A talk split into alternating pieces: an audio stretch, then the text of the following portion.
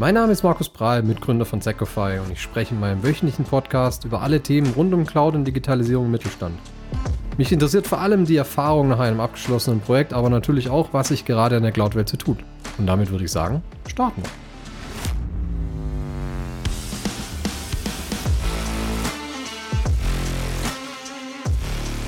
Hi, ich bin Markus von Secofy und heute ist Alexander Nowotny bei mir. Er ist Unternehmer, er ist CFO von Radio Cloud, macht noch ganz, ganz viele andere Sachen, ist viel unterwegs und bin froh, dass er heute bei mir ist. Ist auch einer meiner Mentoren, die mich an IT-Management rangeführt haben. Aber vielleicht, Alex, kannst du dich mal kurz selber vorstellen?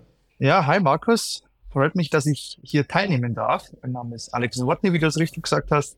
CFO von Radio Cloud und äh, Gründer Global Technology Alliance es ist eine Investmentfirma, die in, in Startups investiert, die hochskalierbare Technologieplattformen bauen und darüber ihr Geschäft anbieten. Das ist eigentlich schon alles. Und ich befinde mich derzeit in Hongkong, weil wir auch in Hongkong Geschäft betreiben und hier auch investieren. Okay, voll spannend. Bist also viel unterwegs, nehme ich mal an. Ne? Ja, das ist richtig. Während der Pandemie war ich viel unterwegs. Geschäft, ja, steht ja nicht still und ja, bewege mich aktuell zwischen Deutschland, Asien und Nordamerika quasi hin und her. Asien ist voll spannend, kommen wir auch nachher nochmal dazu. Habe ich die eine oder andere Frage dazu, wie sich das der Umgang mit Cloud letztendlich in Asien zu dem in Europa unterscheiden, was da so deine Berührungspunkte sind. Aber jetzt vielleicht mal zum Reinstarten. Wie startest du denn so deinen Tag? Hast du eine Morgenroutine? Was, was, was ist dein erster, die erste Stunde deines Tages? Die erste Stunde gestaltet sich so, dass ich ja hier schon geweckt wäre, weil ich zentral in Hongkong lebe. Das heißt, da ist schon Hochbetrieb. In den Tag starte ich mit einer Tasse Kaffee und ja, ich würde mal sagen, Nachrichten. Das ist mein Start in den Tag. Ja. Und dann noch ein bisschen Sport und dann geht's los. Ja, sehr gut. Muss auch fit bleiben, ne? Richtig, richtig. fit im Körper, fit im Kopf. Ja. Ja, also in diesem Podcast sprechen wir ja auch, oder sprechen wir eigentlich hauptsächlich über die Themen, okay, Cloud, was sind so Berührungspunkte, was sind Erfahrungen, die man bisher gemacht hat, einfach auch, um denjenigen, die zuhören und die es interessiert, ja, ein bisschen den Zugang zu geben und auch, ja, ich sag mal, bisschen Angst vielleicht zu nehmen oder auch an das Thema Cloud ranzuführen. Was waren denn bisher deine Berührungspunkte? Ich meine, klar, du bist CFO von, von einem reinen Cloud-Unternehmen letztendlich. Was war denn bisher auch in deiner Vergangenheit so Cloud-Berührungspunkte und wie sind so deine Erfahrungen mit Cloud-Technologien? Ja, Erfahrungen denke ich, in vielen Bereichen. Ich hatte vorher, war ich in einer Firma tätig, die da verkauft worden ist, auch im, im Medienbereich. Und diese Technologie, die da eingesetzt wurde, es war auch eine cloud-basierte Technologie und wir kamen da auch von, ich würde jetzt mal sagen, von, von Legacy Computing. Da haben wir ziemlich, ja, würde ich mal sagen, früh angefangen, auf, auf reine native Cloud-Anwendungen, Cloud-Anwendungen zu setzen. Dann später äh, habe ich äh, viel in, in Unternehmen investiert, die die Geschäfte rein auf Cloud abwickeln. Das heißt, da, da ist gar keine Legacy vorhanden. Da waren große Learnings dabei, wie junge Unternehmer oder, oder, oder äh, junge Persönlichkeiten in, ja, in Europa und in Asien mit dem Thema Cloud umgehen, wie sie sie einsetzen, was sie adaptieren, was nicht. Und natürlich auch haben wir das Learning daraus ziehen können, was, was, was geht denn sehr gut oder was, was, was wurde, was hat zu, zu einem Erfolg geführt oder zum gewünschten Ziel und Nutzen und was, was ging nicht gut, nicht so gut, was ging schief. Und daraus haben wir, hm. oder ich, ja, viele Lehren gezogen und äh, habe die jetzt dann jeweilig auch A, in andere ja, Investitionen oder in andere Unternehmen mit eingebracht und auch in mein, mein eigenes Unternehmen, die Firma Radio Cloud, natürlich mit einfließen lassen. Diesmal also in einem anderen Aspekt, diesmal bin ich für Finanzen zuständig, also für wirklich für das Geschäft und auch die Kosten halbe Feind des Cloud-Projekts. Cloud ja. ja. genau. Und das Thema Kosten. Und ich denke, das ist auch ein, große, ein großes Thema, wenn man über, über Cloud spricht, weil schlussendlich dreht es sich A, vornehmlich um verfügbare, verfügbares Talent, was man benötigt. Und das zweite ist dann schon das Thema Kosten. Darüber steht natürlich allumfassend der Nutzen des Ganzen. Ich muss den passenden Nutzen haben, damit ich meine Ziele erreiche. Und äh, den gilt es herauszuarbeiten. Ich glaube, das ist die Herausforderung. Hm. Ist es auch eine der Lehren, die du gesagt hast, die du oder gemeint hattest vorhin, dass es deine Fokuspunkte sind für wirkliche Cloud-Projekte oder Cloud-Umsetzungen?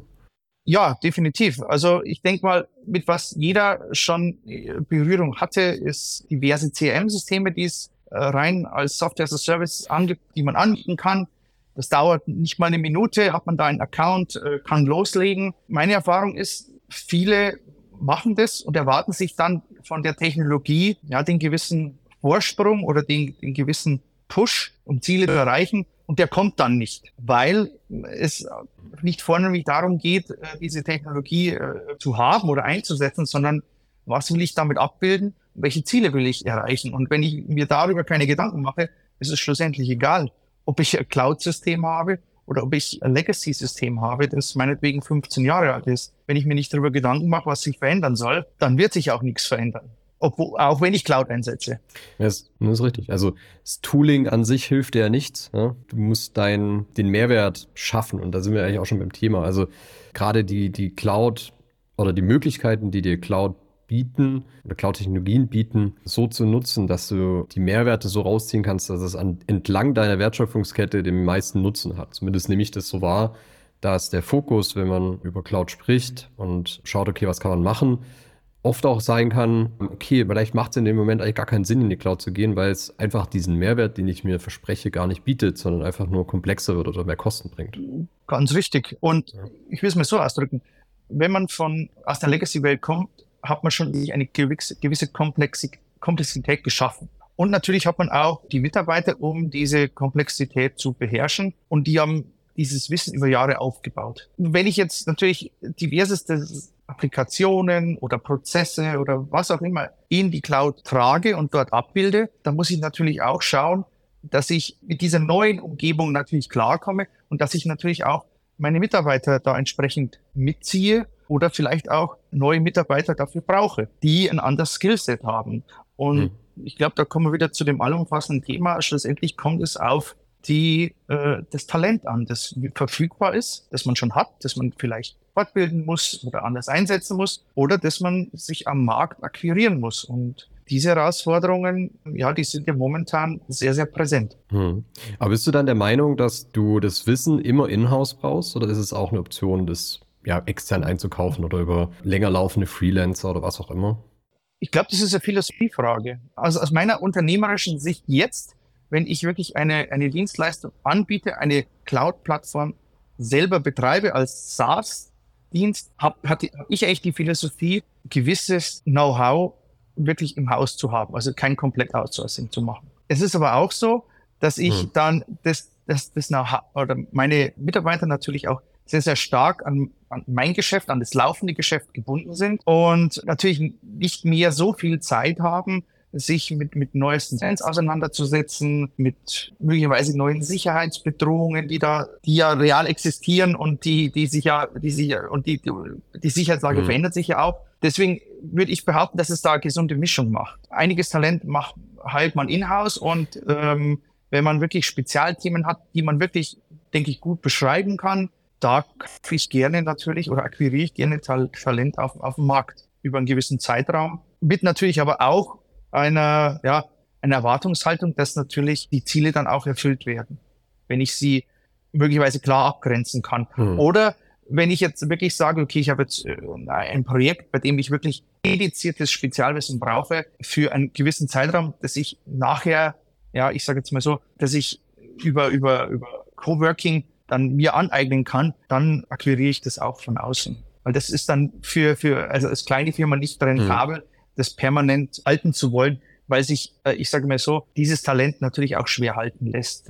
Diese permanente Herausforderung kann man als Kleinunternehmen möglicherweise nicht über längere Zeit bieten. Ja, klar, also die, die Kollegen mit dem entsprechenden Skillset sind sehr anspruchsvoll und wissen inzwischen auch, dass sie relativ einfach auch wechseln können und sind in einer Marktposition, die natürlich für sie sehr, sehr vorteilhaft ist. Das sehen, das sehen wir auch und das ist eigentlich auch, glaube ich, die große Herausforderung, dem zu begegnen. Gleichzeitig äh, ist es auch schwierig, überhaupt gerade Leute einzustellen, einfach weil die so fordernd sind und du gerade als kleineres Unternehmen natürlich auch mit großen Unternehmen konkurrierst, die, ja, ich sag mal, Leute einfach auch mal eine gewisse Zeit lang einfach so mittragen können, um sie richtig auszubilden. Das ist, das sehe ich auch als große Herausforderung. Und um auf deinen Punkt zurückzukommen, Mischung zwischen Inhouse, Außen, das ist eigentlich auch so, wie wir es in unseren Cloud-Projekten sehen.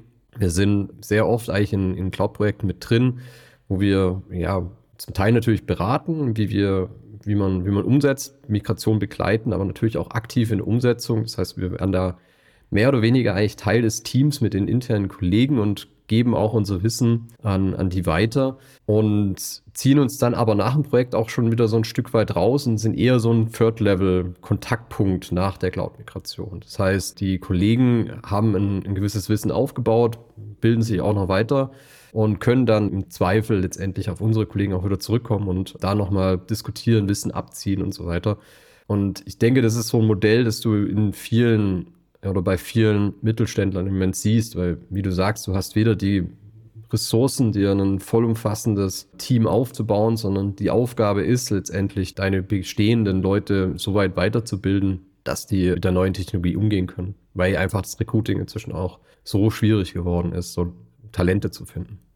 Also kann ich nur bestätigen. Ähm, es ist auch kein deutsches oder europäisches Phänomen. Ein Großteil unserer Mitarbeiter sitzt in, in, in, in Indonesien. A, weil natürlich ein wesentlich breiteres Spektrum an Talent verfügbar ist. Und B, weil die, ich sag's mal so, sie sind einfacher, äh, ich sag mal so, gutes Talent ist einfacher zu akquirieren weil auch äh, diverse Konkurrenzsituationen nicht da sind, ähm, mhm. die Leute auch noch unbefangener sind. Das heißt, das sind junge Leute nach der Universität, die eigentlich schon Cloud Native beginnen. Das heißt, die, da gibt's keine, keine, keine Historie im, im klassischen Client-Server-Computing, sondern da spricht man eigentlich schon permanent darüber und man muss die alte Welt eigentlich gar nicht mehr erklären oder Umdenken erfordern. Und natürlich ist es auch so, dass ja hier im, im südostasiatischen Raum natürlich äh, sehr, sehr viele, ja, wie gesagt, große Technologieunternehmen sitzen, die natürlich auch mit enorm viel Kapital die Leute mhm. eigentlich schon auch ausbilden. Und aus diesem Pool kann man sich auch natürlich bedienen kann, sofern man sich natürlich leisten kann. Ein großer Vorteil, natürlich, klar. Ja. Und wenn du jetzt natürlich als, ich sag mal, international aufgestelltes Unternehmen unterwegs bist, dann hast du da vielleicht nochmal einen anderen Zugriff auf diese Talente, wie wenn du jetzt ähm, rein lokal unterwegs bist, oder? Ich glaube, das ist der Punkt. Also die Cloud, Cloud-Zugriff ist nahezu überall möglich. Das geht natürlich mit einer wirklichen Unternehmerschaft natürlich nicht, weil, also das ist auch eine Philosophiefrage. Ich denke, man erzielt die besten Ergebnisse, wenn man auch vor Ort ist. Das muss jetzt nicht permanent sein, aber man sollte auch schon einen großen Teil der Zeit da verbringen.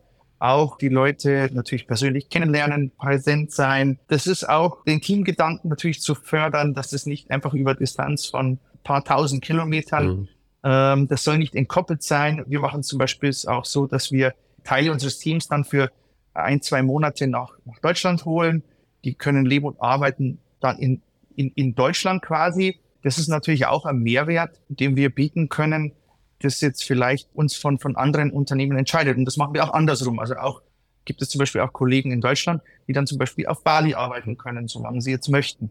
Da sind wir äh, vollkommen offen. Und ich mhm. glaube, das macht auch Arbeiten mit der Cloud auch möglich. Wir arbeiten an einer großen Plattform und wir arbeiten dran und wir arbeiten auch mit anderen Cloud-Plattformen, die es uns möglich machen, äh, Talent weltweit zu sichten und zu beschäftigen. Ja, es ist nicht mehr der, der große Blocker. Richtig wie weit du vom Rechtszentrum entfernt sitzt, sondern wir sind inzwischen so weit, dass du wirklich weltweit gut arbeiten kannst. Das sehe ich auch so. Wenn wir jetzt mal so ein bisschen rüberschauen Richtung Radio Cloud an sich, ich meine, jetzt haben wir mit dem Radiogeschäft gefühlt zumindest eine Branche, die noch sehr stark auf lokal, auf ja, Rechenzentren, auf Hardware vor Ort setzt. Und ihr kommt jetzt und sagt, okay, ähm, wir bieten jetzt hier eine, eine Cloud-Native-Lösung für euch. Wie, ist denn da, wie wird das so aufgenommen? Was hast du denn für Bedenken, denen du da begegnen musst?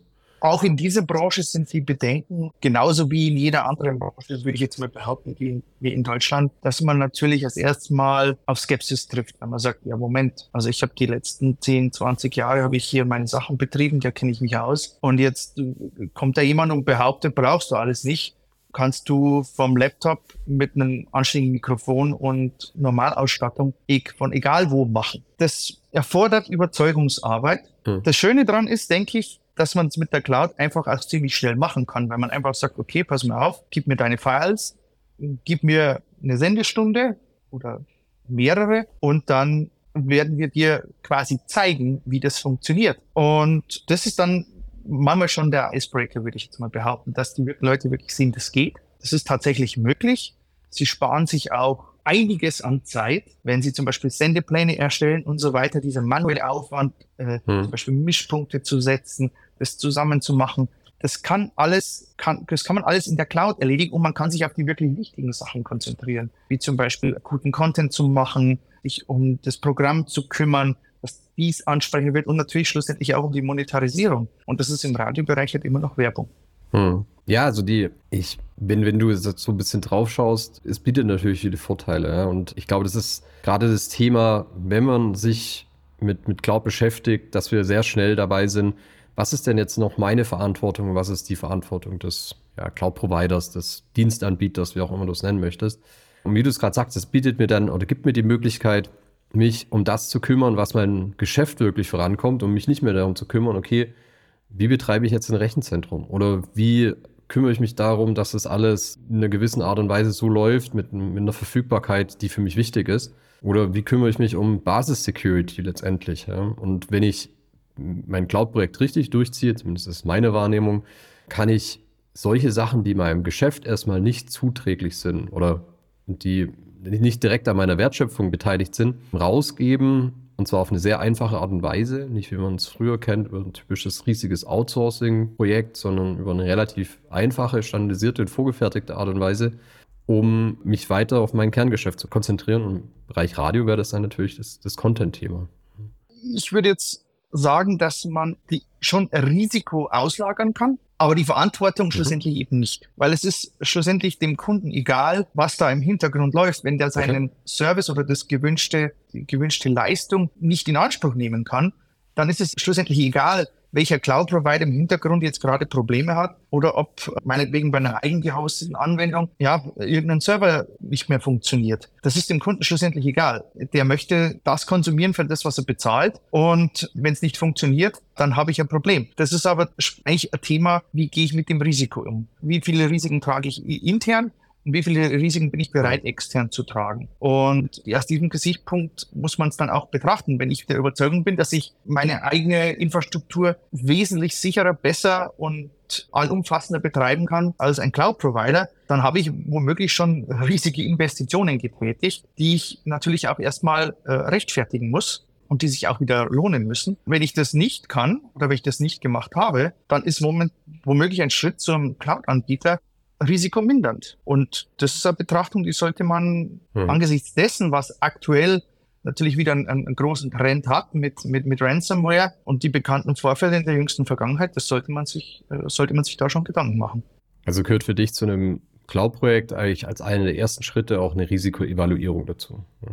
Mit Sicherheit. Risikoevaluierung und dann schlussendlich folgt ja sofort, ja, kurz danach mhm. dann eigentlich schon mal die Kosten äh, ja, Evaluierung, weil es halt doch Kosten verschiebt. Das ist je nachdem, wie in was für einem, in was für einem unternehmerischen Konstrukt man sich befindet. Da stehen auf der einen Seite Investitionen, die man, die man abschreibt, auf der anderen Seite stehen da reine operative laufende Kosten pro Monat. Das ist dann, wie gesagt, dann wieder ein buchhalterisches Thema, wie sich das abbilden lässt. Äh, das darf man nicht außer Acht lassen. Nee, super. Wenn du jetzt mal schaust, wie du oder wenn man die Unterschiede anschaut zwischen, ich sag mal, Cloud-Nutzung und Offenheit für Cloud-Nutzung in Asien zu Europa, stellst du da massive Unterschiede fest oder sagst du, okay, das deckt sich eigentlich oder ist beides ähnlich? Ich kann es aktuell in drei ja, Geografien beobachten. In, in, ich würde jetzt mal sagen, in Europa, da vornehmlich Deutschsprach, äh, im deutschsprachigen Raum, hier in Asien, ähm, also Südostasien und äh, Nordamerika. Ich muss sagen, dass sich das schon mhm. durchaus gleicht. Dass Unternehmen, die es schon länger gibt, sich mit der Cloud schwer tun. Das ist überall so. Und Unternehmen, die jetzt ja, mhm. zwar auch schon Legacy-Systeme haben, aber die jetzt zum Beispiel jetzt, ja, jetzt mal die letzten 20 Jahre, äh, seit in den letzten 20 Jahren gegründet wurden, die tun sich da leichter mit diesem ganzen Thema, mit sich damit anzufreunden. Ich habe aber auch ja. Erfahrung gemacht, dass man auch, wenn man meint, dass zum Beispiel eine Geografie doch technologisch so weit vorn sein müsste, dass man sich da auch schwer täuschen kann. Dass da auch zum Beispiel Legacy-Systeme durchaus mal 20, 25 Jahre laufen. Da gibt es keinen Support mehr, den Hersteller gibt es nicht mehr, aber und es ist geschäftskritisch. Das wird aber noch betrieben, bis kein Ende in Sicht ist. Und diese Risiko, dieses Risikopotenzial, das ist, das ist manchen überhaupt gar nicht klar, bis es dann schlussendlich mal passiert. Ja, sieht man ja unter anderem in, in vielen traditionellen Banken noch, dass Basisinfrastruktur wirklich sehr, sehr alt schon ist, aber halt so in den ganzen Ablauf integriert und gut dokumentiert und so weiter, dass man sich da auch schwer tut, das überhaupt mal zu tauschen.